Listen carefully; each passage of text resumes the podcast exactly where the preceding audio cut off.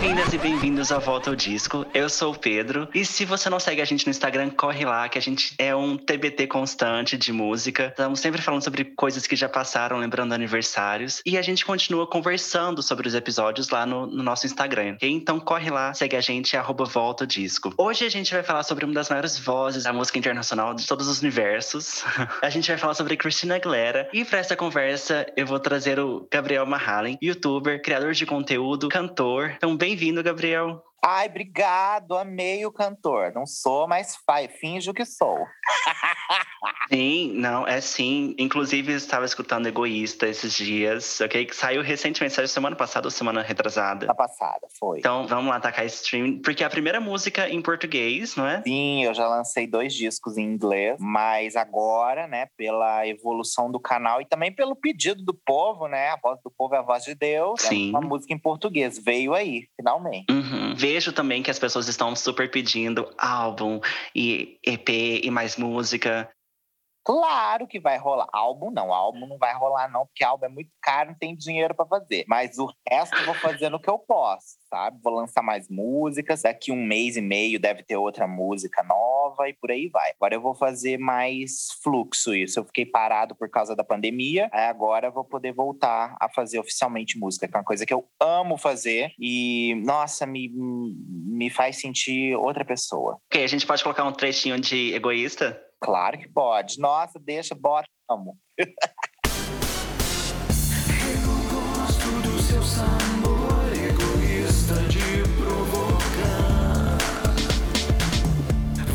Amigo, então a gente vai falar hoje sobre Christina Aguilera. O que a gente vai falar sobre o álbum Bionic, fan favorite aqui. Então, só pra gente lembrar um pouquinho, o Bionic, ele foi lançado no dia 8 de junho de 2010 e teve quatro singles, dois oficiais. Teve Not Myself Tonight, foi o primeiro single. Depois teve um single promocional que foi o Woohoo, com a Nicki Minaj. Depois teve You Lost Me. E na Austrália teve I Hate Boys, certo? Isso. Aí só conta, na verdade, dois singles, né? Isso, isso. Porque a, a Woohoo foi meio que assim, só pra rádio e I Hate Boys também. Uhum. Bom, amigo, mas pra gente começar essa conversa, eu queria saber qual que é a sua relação com Christina. Quando que você conheceu ela? Como que você começou a curtir o trabalho dela? Olha, eu cresci ouvindo Cristina, assim como eu ouvia Britney. E é- é uma coisa muito louca, porque todo mundo sempre rivalizou muito as duas. E até hoje, 20 anos depois que elas estão no mercado, as pessoas ainda não aceitam que você seja fã das duas. Ainda tem essa rivalidade colocada. Só que eu sempre consumi as duas juntas, lado a lado, amando as duas igual. E isso é uma coisa que eu não consigo dividir nem fingir toda vez que eu faço um vídeo de uma ou de outra. E o que que acontece? No caso da Cristina, é, o que me fascina na Cristina é que a Cristina, diferente da Britney, a determinado ponto na carreira dela, ela bateu o pé. E essa batida de pé dela mudou completamente os horizontes da carreira dela. Eu acho que isso foi fundamental para ela não sofrer determinadas coisas que a gente vê que a própria Britney sofreu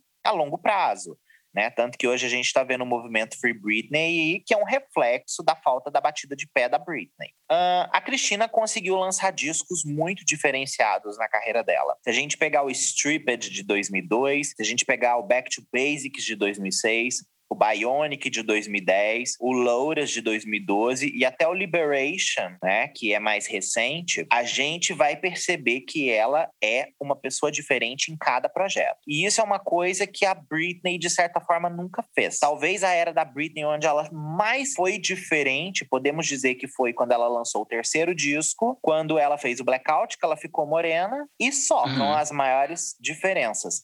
A Cristina não, ela sempre foi muito criativa nas coisas que ela fez, é muito perfeccionista. Então ela acabou me atraindo muito por este universo diferenciado. No caso do Bionic, esse álbum marcou a minha vida de uma forma que assim, foi meio que sem precedentes, porque na época eu tava tipo assim, vamos dizer, no começo da minha fase adulta, eu tinha feito, eu não tinha nem feito 18 anos ainda. Então eu já estava naquela vida que eu estava começando a sair, eu estava começando a me conhecer mais, eu estava começando a ver como o mundo funcionava. Então aquele disco foi meio que a minha trilha sonora de vida daquele momento. Tanto que ele é um disco que eu tenho guardado no meu coração assim, muito profundamente. Eu tava escutando você falar sobre toda essa relação Britney e Christina e eu tive a mesma coisa. É, eu conheci a Britney em 2004, 2003, por aí, na época do In The Zone. E Logo quando eu conheci ela, tinha um grupo de amigos que eram bem amigos, assim, tipo, do pop, sabe? Muito estranho, mas todos os meus amigos de infância curtiam muito música e conheciam muito música. E assim que eu conheci Britney, eles falaram: Nossa, olha, você não pode escutar essa daqui porque ela é rival da Britney. aí foi só falarem é que eu não podia escutar ela que eu fui escutar ela. É lógico, e é aí que a gente gosta mais.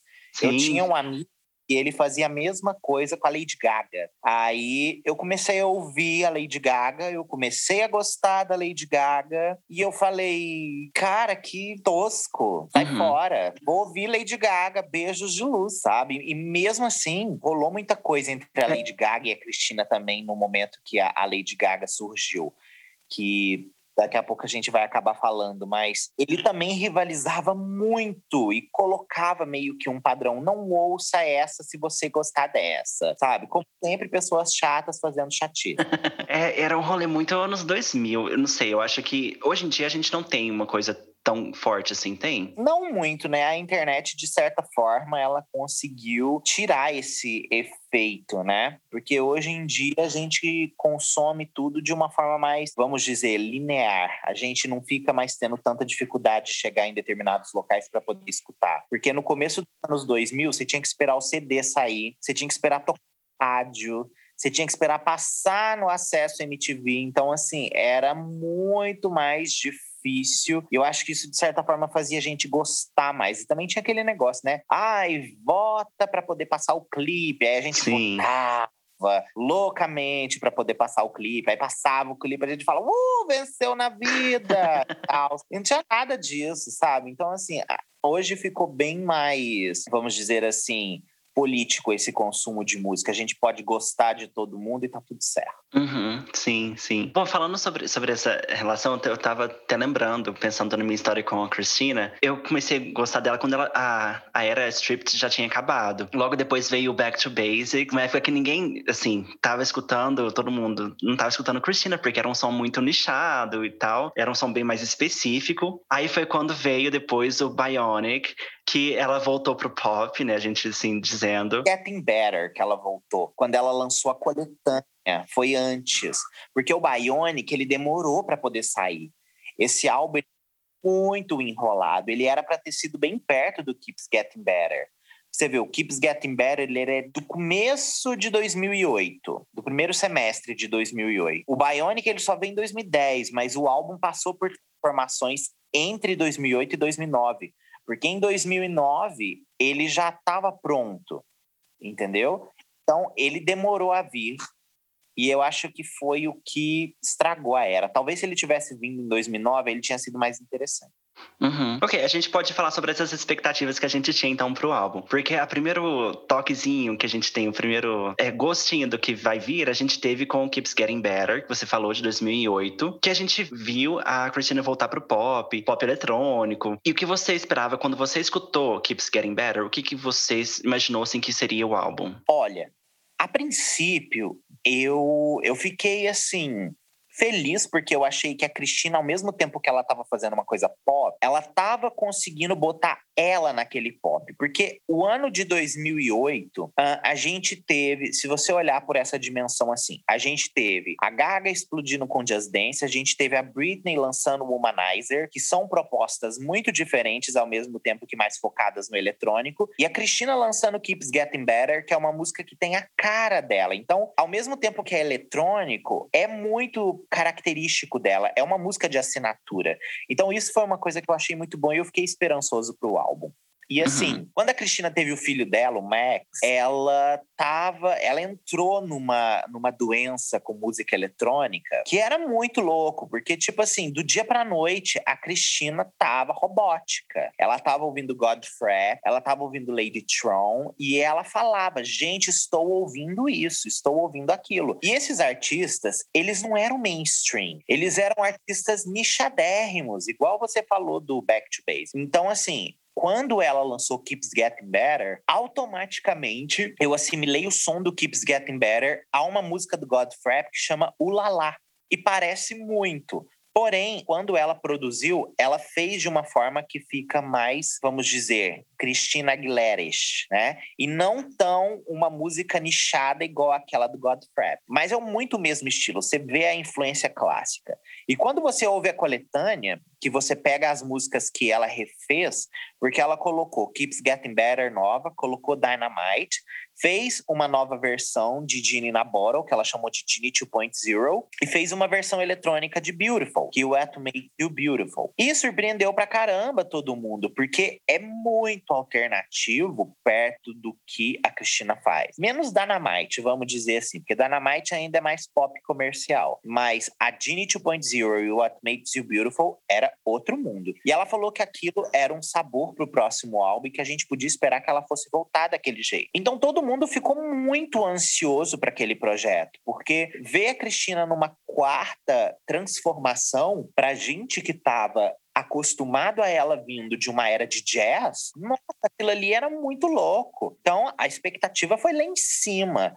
E acabou que, tipo assim, teve o que teve, né? Uhum. Ok, mas pensando nisso, a expectativa estava lá em cima. Por que que Bionic não, não deu certo, então? Não deu certo no sentido comercial e popularidade? Olha, eu vejo Bionic como alguns problemas. Primeiro de tudo, por causa do seguinte: o álbum ele foi produzido entre 2007, 2008, 2009 e 2010. Ele foi produzido até março de 2010. Então ele teve basicamente quase quatro anos de produção musical. É, o Bionic, ele a princípio foi feito dentro de uma estrutura musical. Ele não era aquele álbum que a gente recebeu. Ele não era. Ele era completamente diferente. Só que a RCA, que é a gravadora da Cristina, ficou preocupada com esse teor do álbum, porque eles perceberam que o que o Bionic estava se tornando era um tipo de música perigosa para o tipo de artista que a Cristina era. Porque ela arriscou muito lançando um álbum como Back to Basics, mas ainda assim o Back to Basics conseguiu funcionar comercialmente. Agora, uma era de música eletrônica, de música pop, numa época onde o pop estava com a sua cara muito explícita, como ele deveria ser para dar certo, como a Cristina enfrentaria uma tendência de mercado vindo de forma oposta, ainda assim fazendo música eletrônica. Então a gravadora viu que aquilo era uma coisa que podia estragar toda a era. Foi assim e eles fizeram a Cristina fazer músicas comerciais para poder entrar no álbum. Então eles tiraram algumas faixas do disco e colocaram outras mais comerciais no lugar. Tanto que a Cristina fala que depois que ela fez Burlesque, ela ela acabou de gravar Burlesque em 2009, o Bionic já estava pronto. Que depois que ela acabou Burlesque, que ela voltou pro estúdio porque estava inspirada. Só que se ela já tinha concluído o álbum, entendeu? Por que ela voltaria para fazer música, entre aspas, dizendo farofa comercial, sendo que não era aquela proposta? Então, meio que ficou parecendo uma desculpa esfarrapada para poder justificar a demora do álbum e justificar a atitude da gravadora de fazer esse tipo de coisa. E isso daí não é novidade para ninguém. Na, as gravadoras fazem isso com os artistas. Às vezes, os artistas produzem projetos muito complexos que o apelo do público pode não absorver. E a gravadora quer fazer dinheiro. A gravadora não quer fazer carinho nas pessoas, eles querem grana primeiro. Então, como que eles fizeram? Eles pegaram o projeto, remoldaram o projeto e saiu o que a gente ouviu no Bionic. Tanto que, quando a Cristina regravou as músicas novas, a gente vai perceber que elas são muito diferentes das músicas que você percebe que já estavam antigas dentro do álbum. Se você vê o disco, por exemplo, as faixas novas que foram recolocadas foram Not Myself Tonight, This New Date. Um... Acho que I Hate Boys também, não foi? Foram quatro músicas novas. Aí eles colocaram as mais comerciais. Aí o que, que aconteceu? O primeiro single do álbum era previsto para ser Bionic. Uhum. Ela não ia lançar, ela ia lançar uma música super contra a cultura. A gravadora não quis. E detalhe, tem uma música no álbum que foi para a versão deluxe que chama Birds of Prey. É a melhor música do álbum. Ela ia ser o segundo single. A gravadora tirou da versão standard e jogou para a versão deluxe. Então, assim, eles botaram essas faixas mais comerciais, né? E você nota as faixas comerciais. Você vê que, tipo assim, ó, músicas que são originalmente das primeiras gravações. Elastic Love. Elastic Love é diferente de tudo que a gente já ouviu. Uh, a própria Glam. A Glam também foi cogitada para ser single desse álbum, né? E ela foi gravada meio que na mesma época que ela estava gravando Burlesque. Tanto que a gente vê que tem músicas uh, no Burlesque que Uhum. parecem muito com Glam. Sim, é, é, é uma estética que estava meio que em formação e as coisas começaram a ficar divididas. Tipo, o que, que vai para álbum e o que, que vai para soundtrack? O que, que vai entrar e o que, que vai sair? Então, eles começaram muito com esse tipo de, de mistura dentro do álbum.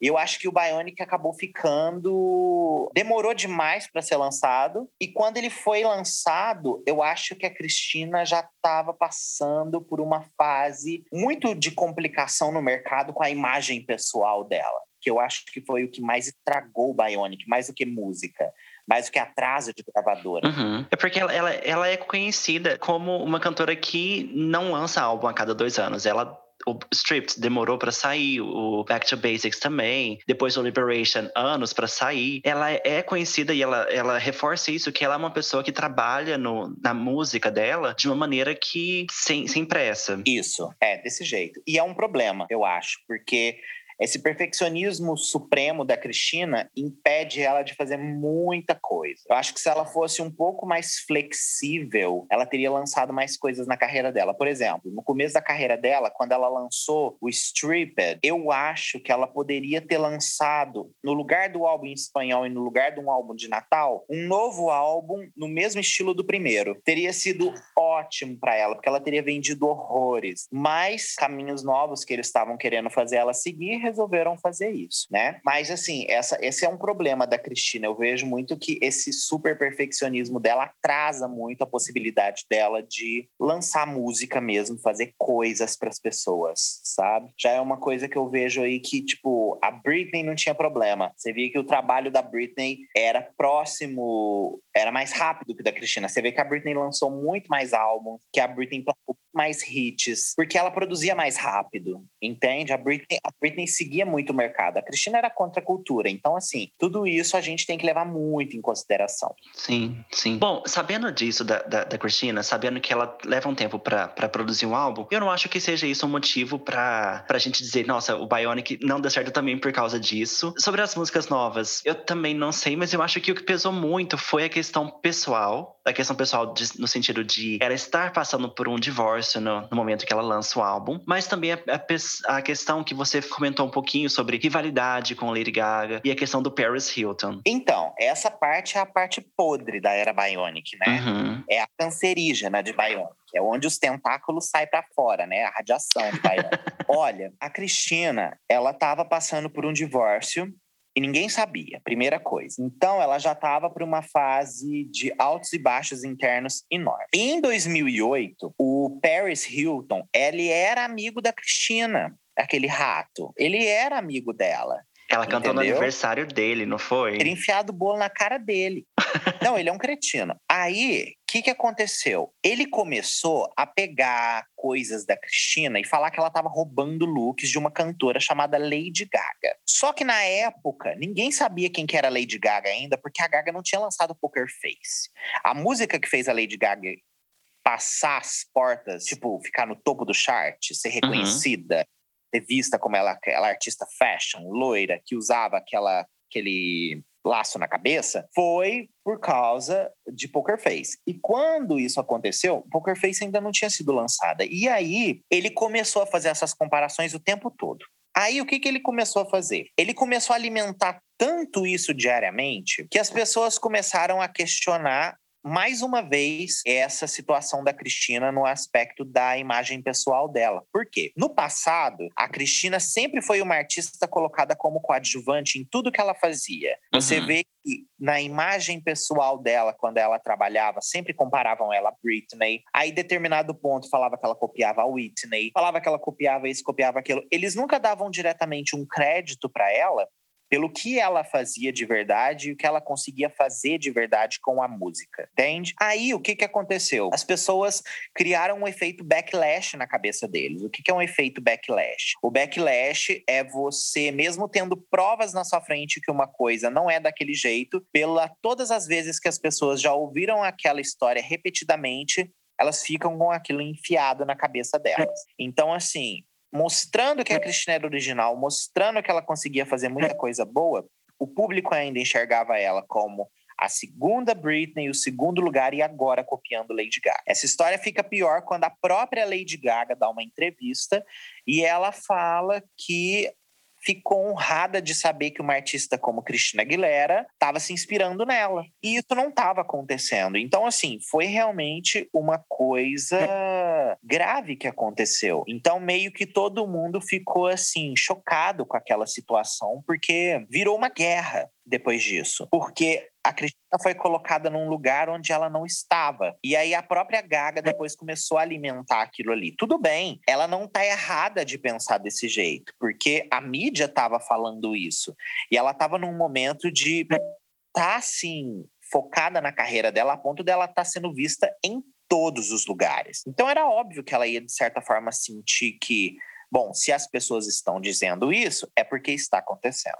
Eu não sei se você acompanhou na época, mas um tempo depois, quando o Paris e a Gaga romperam a amizade deles, ele soltou no, no Instagram, no Twitter na época, não sei, falando é, um pedido de desculpas a Cristina e a todas as outras que surgiram, que eles prejudicaram, as outras que eles compararam a Gaga, e falou que eles tiveram um, um peso enorme no que aconteceu com Bionic. Você acompanhou Aham, isso? Claro. Nossa, eu fui bloqueado. Eu sou bloqueado até hoje no Twitter do Paris Hilton por causa que eu xinguei ele muito. Fez certo. E eu xingava, eu, eu xingava igual aquelas POC de fórum. Eu xingava ele, aí eu colocava um, dois, três, tipo, só pra ir no mesmo tweet várias vezes até ele ver. Até Aham. ele chegar e me bloquear. Porque, tipo assim, o que ele fez foi muito grave. E olha só pra você ver como que as coisas são e como ele é uma pessoa doente, né? Quando ele começou a virar contra a Lady Gaga, anos depois isso, né? Porque isso daí aconteceu, a Gaga tava na era art pop. Quando isso aconteceu, a, a Gaga ficou com medo dele, porque ele tava perseguindo a Gaga. Ela, inclusive, numa das, das situações que aconteceu envolvendo ela e ele, é, ele foi visto dentro do prédio dela. Então, assim, ele tava num ciclo obsessivo enorme. E aí, quando ele resolveu destruir ela, ele resolveu destruir ela. Então, assim, ele comparava ela com a Madonna, falava que ela roubava looks da Madonna. Ele mudou o discurso dele. E aí, quando ele veio pro lado da Cristina, né, quando ele foi questionado sobre o movimento Bionic que ele fez, porque ele criou uma tag chamada Flop Tina. Sim, que pegou muito na época. Foi, para poder humilhar a Cristina. E aí, ele, por ele ser influente, ele fazer essa tag ficar muito forte. E aí o povo começou a questionar ele sobre essa posição dele no movimento Floptina e a influência da Lady Gaga. E aí ele falou exatamente sobre todo esse movimento aí. Só que qual que é o problema que muita gente não sabe? Esse boicote do Bionic, criado por ele e supostamente pela Lady Gaga, na verdade, diretamente, eles colocaram a Lady Gaga no meio do fogo, só que a Lady Gaga, diretamente, Lady Gaga pessoa, não tem nada a ver. Quem tem a ver são os executivos da Interscope para promover a Lady Gaga, entendeu? Então, isso é uma coisa que as pessoas têm muito problema em entender. As pessoas não entendem que a culpa muitas vezes não é do artista, e sim do selo e como o selo vende. A culpa da rivalidade da Cristina não é ah, da Britney e da Cristina em si. É da gravadora RCA, que começou a usar isso para promover a Cristina, entendeu? Isso Lá nos anos 2000. Então, olha só para você ver como eles criam certas coisas que as pessoas culpam os artistas por coisas que diretamente eles não tinham feito. Então, a Gaga sofreu a mesma coisa. É, quando isso tudo acontece, e essa exposição do boicote do Bionic começa a acontecer, estações de rádio começam a ser expostas, além somente do Paris Hilton e da equipe da Interscope. Então, era um esquema armado naquele momento para poder fazer com que as coisas ficassem fora de controle. Uhum. Então, o buraco que chegou todo o negócio, a era Bionic, assim, vamos dizer, ah, era uma coisa que teve um esquema organizado para aquilo poder acontecer, entendeu? Então, assim, eles usaram tudo de pior que estava acontecendo com a Cristina. Rolou uma peiola desgraçada para poder fazer com que essas músicas saíssem do rádio. Você vê, por exemplo, tem uma, uma- um radialista que ele deu uma, um depoimento contando sobre o boicote do Bionic. E ele contou que a, a música da Cristina ela tinha tido 500 mil plays durante um tempo, que a música estava no top 10 de repente a música foi tirada do top 10 de uma semana para outra. Como que uma música que teve 500 mil plays saiu de uma semana para outra? Foi por causa que a peiola rolou e eles começaram a colocar outros artistas em cima e tirar ela da programação. Isso não é novidade dentro do mercado da música. A peiola é uma coisa que acontece historicamente. Pagar para tocar, né? Paga um valor e você toca música. E a Cristina teve o boicote acontecendo com Not Myself Tonight. Então, tipo assim, era para Not Myself Tonight ter ido bem mais longe. Só que não foi.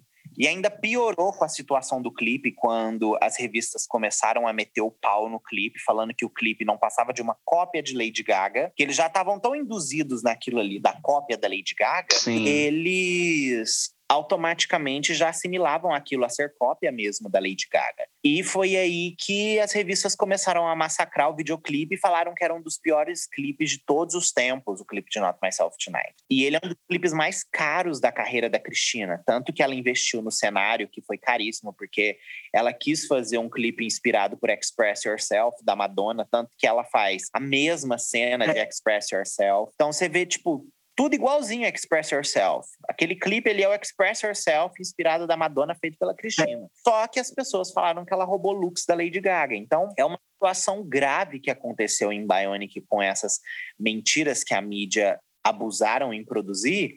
E eu tenho certeza que se fosse nos dias de hoje, não teria acontecido o que aconteceu naquela época. Infelizmente, a rede social naquela época ela era mais, vamos dizer, eu não vou dizer fraca, porque muita coisa a gente fez acontecer pela rede social há 10 anos atrás, né? Mas vamos dizer que as pessoas eram mais frágeis do que hoje para poder reconhecer determinadas coisas manipulatórias, entende? Então, eu acho que rolou mesmo uma, uma coisa bem pensada para poder acabar com a Cristina. Uhum.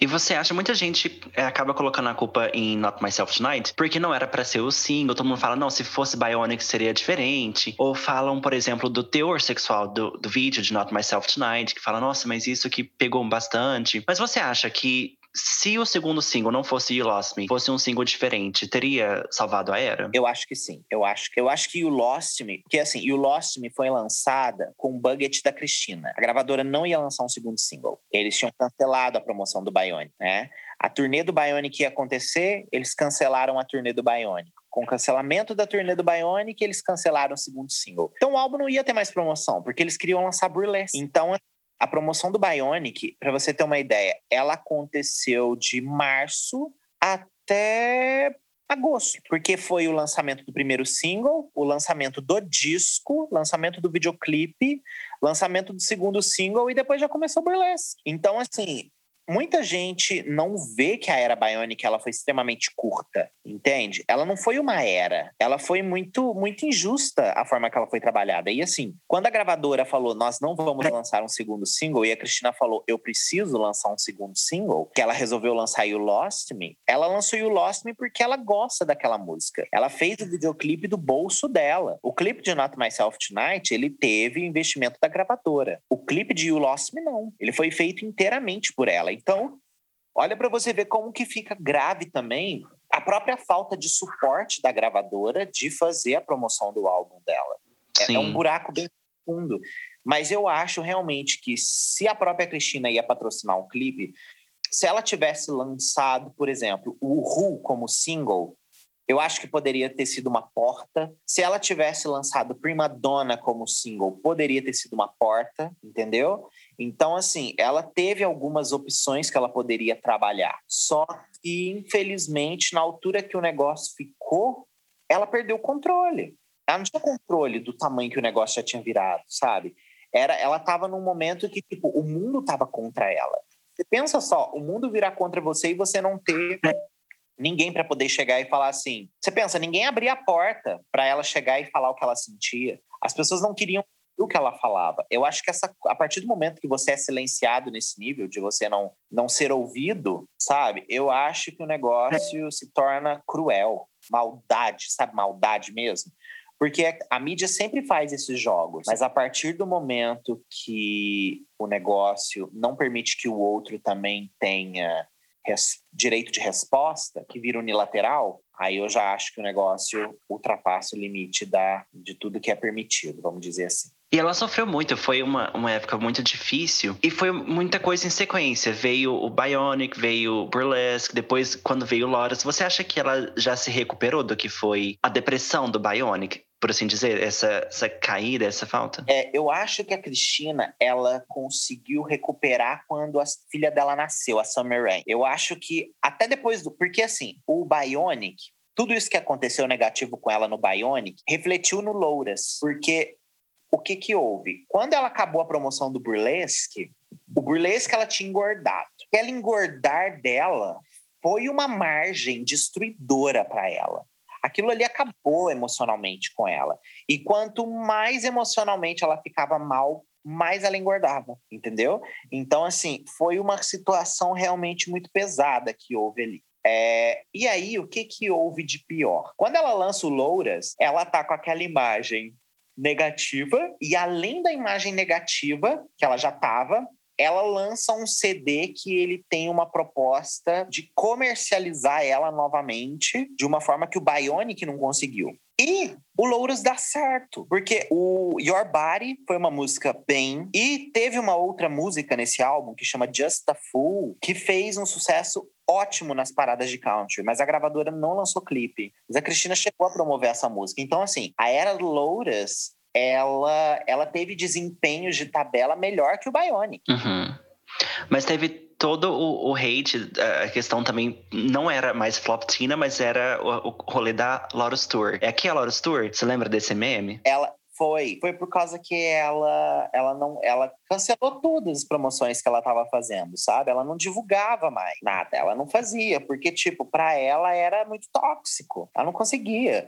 E você vê que, tipo assim, quando ela engravidou da Summer Rain, que ela teve a filha dela, que ela mudou os ares dela, que ela começou a se cuidar, né? Porque eu acho que durante essa fase toda, ela estava trabalhando no The Voice, ela estava fazendo muita coisa, ela não estava cuidando da saúde mental dela. Então ela estava descontando no que ela tinha na mão dela para poder descontar. Então, assim, eu entendo total o lado dela, porque eu, eu sou muito, nesse ponto, eu sou Cristina. Eu desconto no que tá fácil. Então, é a comida. Como? Tá tudo certo. Vou lá e como. Então eu entendo total o que aconteceu com ela. Aí, é, quando ela teve a filha dela, eu percebi que ela centrou mais. Tanto que você vê que o Liberation, não somente os discursos, mas toda a forma que ela promoveu a era, como ela conversou com o público sobre o que o Liberation era, ali a gente teve ideia de que Cristina Aguilera finalmente estava saudável de novo. Ela precisou daquele tempo, sabe, para ela conseguir se reestruturar, para ela conseguir voltar a tomar a narrativa dela, entende? Mas não foi fácil, não foi fácil. Foi um inferno. E a gente que é fã de Cristina, a gente sofreu nessas, nessas épocas, a gente sofreu com Bionic, sofreu com Burlesque, porque a gente também tinha altas expectativas sobre o, o filme. Depois com Lotus também, que não correspondeu tanto às expectativas. Teve um, um, sucesso maior do que o Bionic nos singles, mas também teve todo um rolê ainda de, de ódio em relação a ela, de perseguição, por questão de corpo. E é tão engraçado porque eu tava vendo uns vídeos esses dias da, da época de divulgação do, do filme. E eu lembro na época que todo mundo começou comentava, nossa, mas como que ela está gorda, que não sei o quê. Eu falei, gente, onde que as pessoas veem isso? mas é aquela coisa, é o gordo. É porque assim, a Cristina, ela sempre foi raquítica. É. Ela sempre uma magra raquítica. Se você pegar o primeiro álbum dela, ela está raquítica no primeiro álbum. No Stripped, ela tá bonita, mas ainda extremamente magra. No Back to Basics, ela tá muito magra. No Bionic, ela tá muito magra. Quando ela fica mais corpuda, que é um estereótipo que os americanos tratam como gorda, uhum. né? A Britney em 2007, quando a Britney cantou no VMA de 2007, ela não estava gorda. Sim. Mas na cabeça deles ela estava uma morsa, entendeu? Mesma coisa com a Cristina, na cabeça deles, naquela estereotipação da pessoa ser magra, raquítica, bulêmica, ela tá saudável, entendeu? A partir do momento que a pessoa ganha um pouco mais de peso, aí vira outra. Entendeu? Isso aconteceu com a. Ó, eu cito para você, pessoas que aconteceu isso. Ó, a gente teve a, a Britney em 2007, a gente teve a Cristina depois do Bionic, a gente teve a Jessica Simpson. Até pouco tempo atrás, a Jessica Simpson.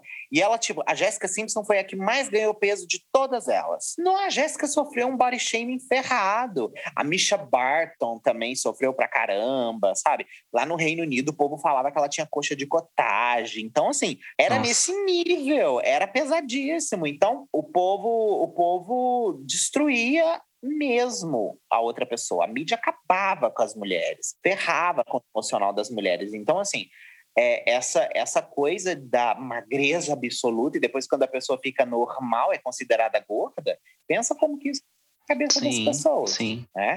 Pega aí a Demi Lovato, por exemplo. A Demi Lovato, ela passava pelo mesmo sistema. Demi Lovato é considerada gorda. Dá Sim. pra acreditar que Lovato é considerada gorda?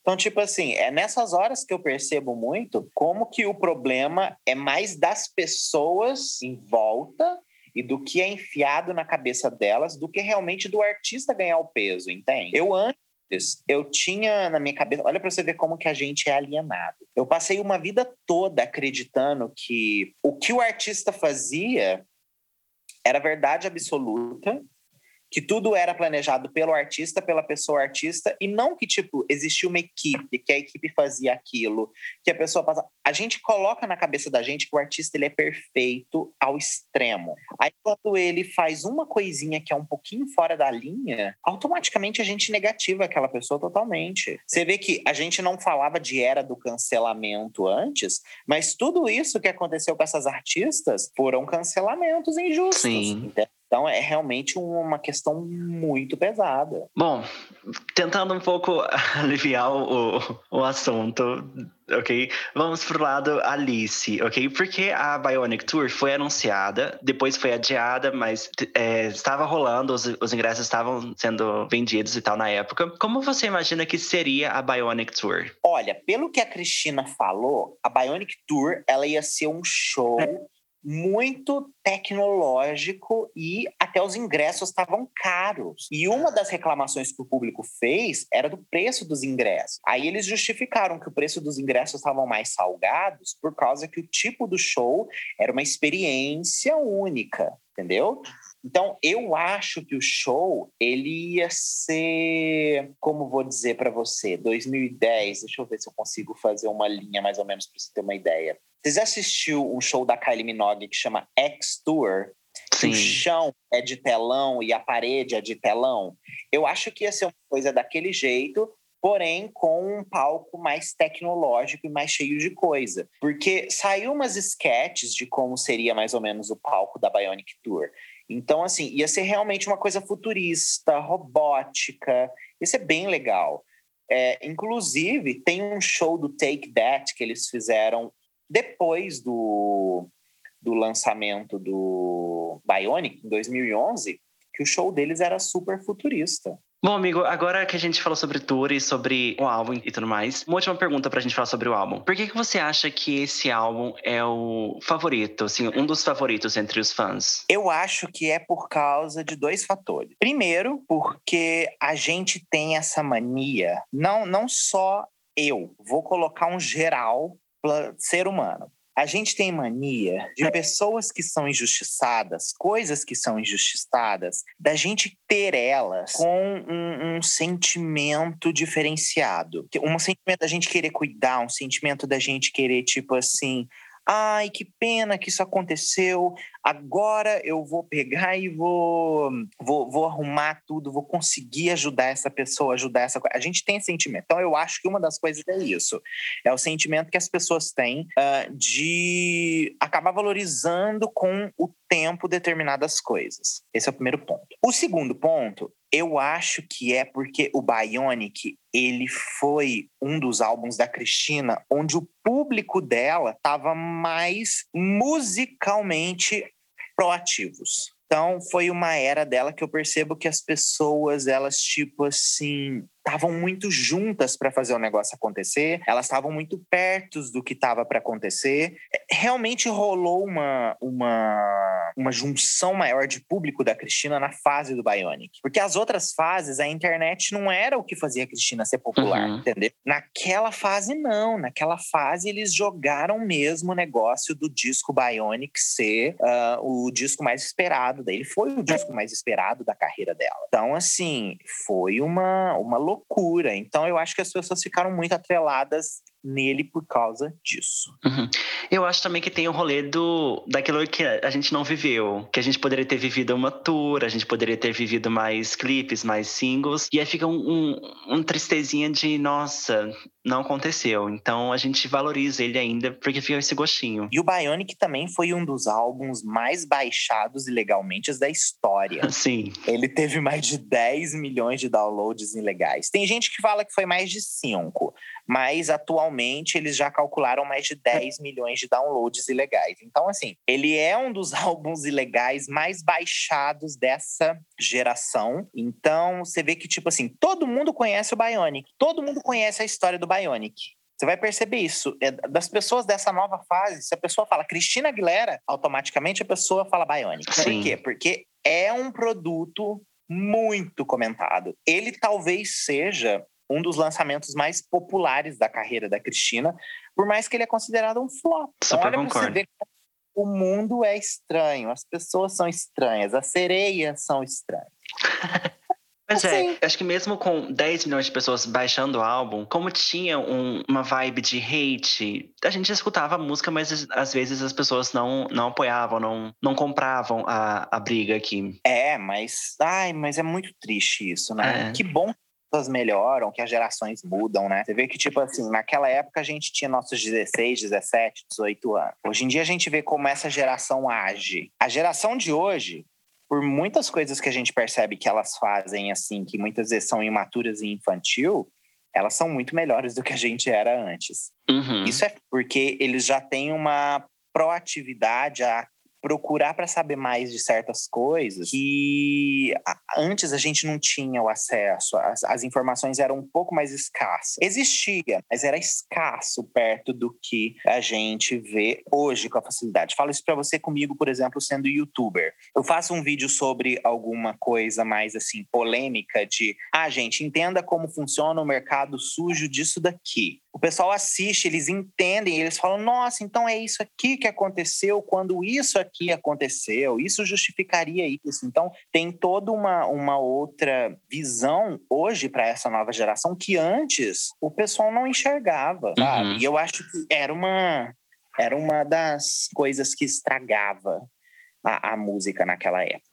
Sim, sim. Bom, Gabriel, eu quero te convidar agora para jogar um joguinho que a gente tem aqui no Volta Disco, que é Repete ou Passa. A gente vai bem rapidinho passando pelas faixas do álbum, dizendo se a gente repete, se a gente escutaria outra vez, ou se a gente passa, se a gente deixa guardadinha no CD, ok? Uhum. Let's get glam.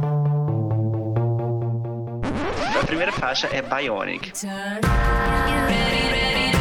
Você repete ou passa? Eu repito, eu adoro Bionic. Ok, eu também super repito. Not Myself Tonight. Repito, amo Not My... Aham, amo Not Myself. Você tem alguma performance favorita dessa música? Tenho. A que ela fez no, se não me engano, foi no American Music Awards ou no Billboard Music. Acho que é American Music Awards. Não foi no Movie Awards, que foi o medley das três? Isso, que ela cantou Bionic, Not Myself Tonight, e é Movie Award. Movie Awards, é performance, minha performance favorita da era também. Maravilhosa. Então, Not Myself Tonight, eu também repito. Woohoo, com a Nicki Minaj. Eu gosto de Uhu bastante também, repito. Principalmente da intro da música. A intro e o bridge dessa música são muito fodas. Sim. Eu amo. E foi a primeira participação da Nicki Minaj mainstream, viu? A Nicki Minaj não tinha feito música com ninguém mainstream. E a Cristina foi a primeira artista que abriu a porta pra ela. A primeira participação musical que eu vi a Nicki Minaj na minha vida foi quando ela lançou uma música com o Jeffree Star. Se não me engano, foi em 2008. Ah, sim. Aham. Lolli- Lollipop. É, é. primeira vi ela na minha vida. Eu falei, gente, essa garota, de onde saiu essa menina, gente? E o Jeffrey pouco por ela na época. E aí ver depois ela na Cristina, eu falei, ai, que legal, amei. E foi antes dela lançar o Pink Friday. Sim, ela agradece. Acho que no, no Pink Friday ela Sim. agradece a Cristina, dentre as pessoas que ela agradece. Ok, pergunta: você acha que essa música funcionaria como single com o teor sexual que ela tem? Claro, total. Tem tanta coisa hoje em dia pior bolo dela, mas ela não disse o que que é o bolo. Então, Sim. fica a sugestão aí no ar. ok, eu também repito o Who. Elastic Love. Ai, eu amo Elastic Love. Eu amo. Eu acho essa música muito original. Muito, muito original mesmo. Então repete. Eu também repito. Amo essa vibe toda. Aqui a gente vê realmente, além de, de Bionic, a gente vê a essência do que ela queria com, com o disco. E depois, Desnudate. What Gosto de Desnudate, repito também. Porém, não é uma das minhas favoritas dentro do álbum. Uhum. Eu gosto, eu repito, tem esse teor é, latino que ela traz de volta, esse, esse flerte com, com o que ela já tinha feito de música latina e tal. Então eu gosto. Depois a gente tem o Love and Glamour. Fashion is a lifestyle. It's a choice. It's a freedom of expression. Você é um tipo de pessoa que escuta interlude ou, ou não? Gosto bastante. É, inclusive, é, Life is a lifestyle, choice is a freedom of expression. You have to live it, you have to love it, you have to believe it. Life is all about love and glamour. Aí começa a música. Tipo, é uma coisa muito boba e simples. Sim. Então, assim, acaba que eu acho que faz parte da música glam, Uhum. né? Eu gosto bastante. Sim, sim. Eu também, por mim, colocaria junto com a música, assim, pra gente já escutar junto. Uhum. E Glam. Walk, Repete ou passa? Repito, gosto bastante de glam. Ok. Eu também repito, gosto muito. Tem toda uma, uma, uma vibe fashion, Vogue. E depois, Prima Donna. Ai, eu amo Prima Donna. Jesus toma conta. Eu acho essa música única. Adoro, adoro. Sim, eu também repito, amo demais. Ah, depois a gente tem uma outra intro, que é Morning Dessert. Ai, eu amo. É a minha favorita do álbum. A melhor. Você sabe a fala dela também? É... Não, ela só fica. "Ah, ah, ah, ah, Ela não fala Tá. nada, né? No começo Tá. dessa? Ready for work. ela só fala isso. ah, é verdade, é verdade. Ok, Stacks for Breakfast.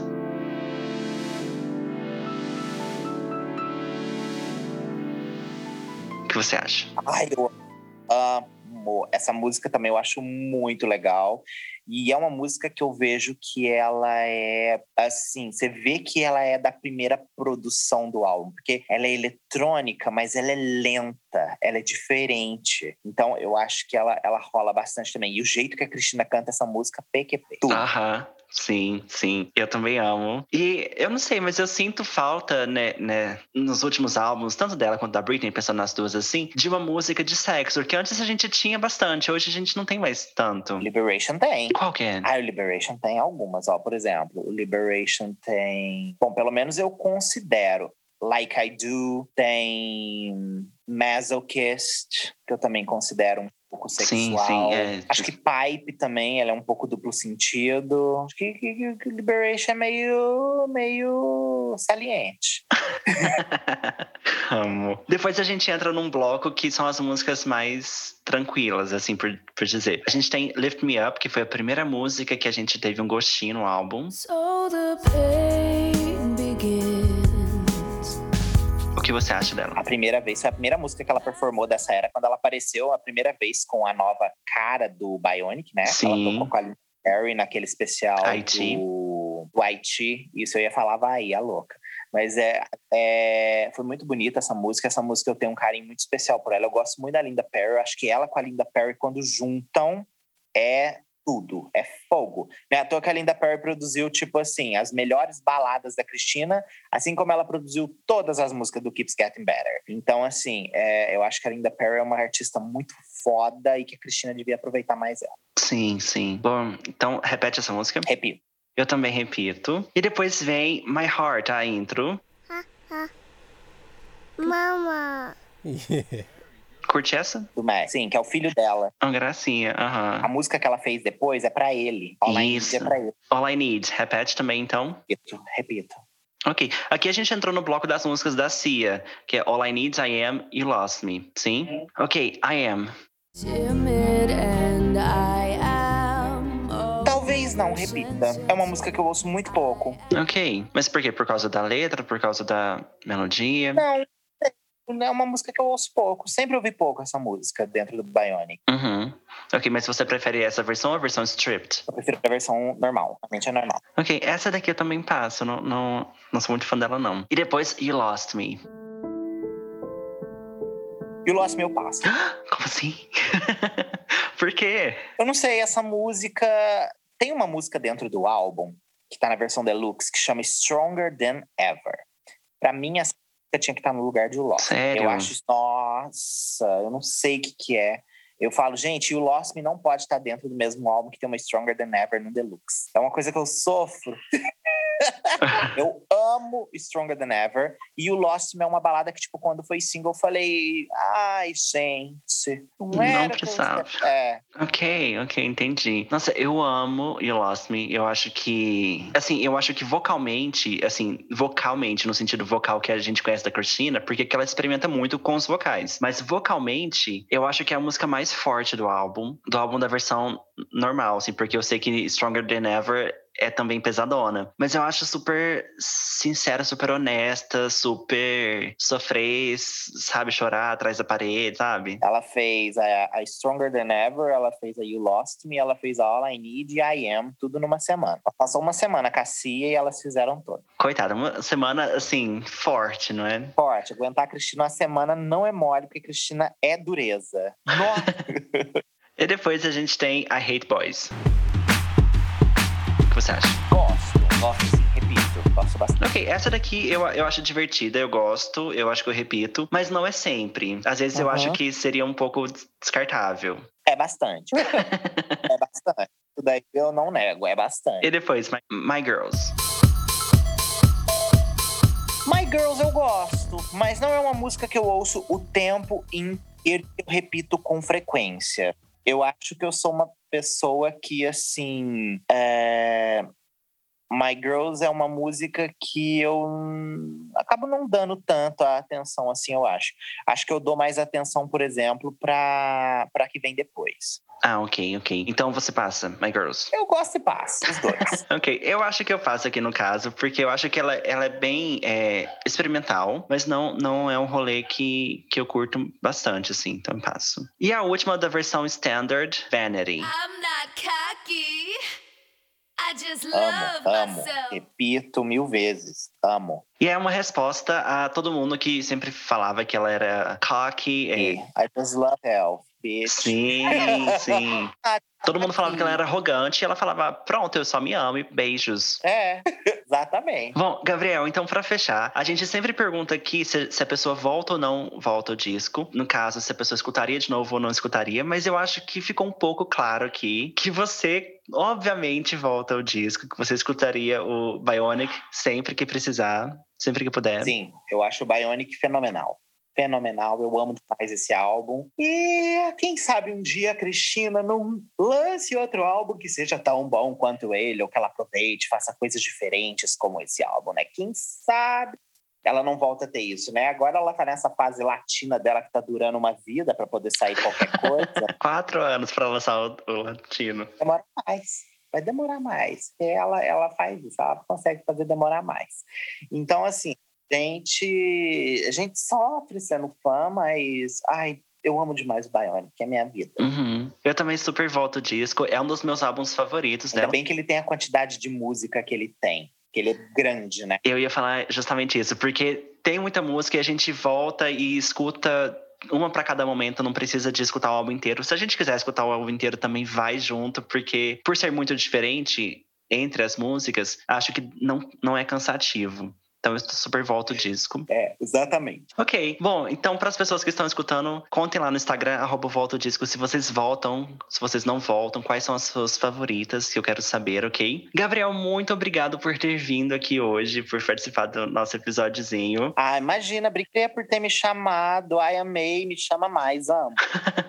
Pode deixar, é muito bom falar, tipo, durante uma hora sobre, sobre alguém, sobre um álbum, uma música que a gente gosta. Só reforça aqui pra gente, suas redes sociais, seu YouTube, só pra quem não seguir, lá seguir. Pra quem quiser me achar, tanto no Instagram, quanto no Twitter, quanto no YouTube, Gabriel Mahalen. M-A-H-A-L de lápis E-M de Maria. Tá? Vocês vão me encontrar lá todo dia postando vídeos novos sobre cultura pop, sobre alguma história da música, histórias de álbuns. Enfim, tem muita coisa legal lá no canal que eu acho que vocês não vão se arrepender de ir lá conhecer.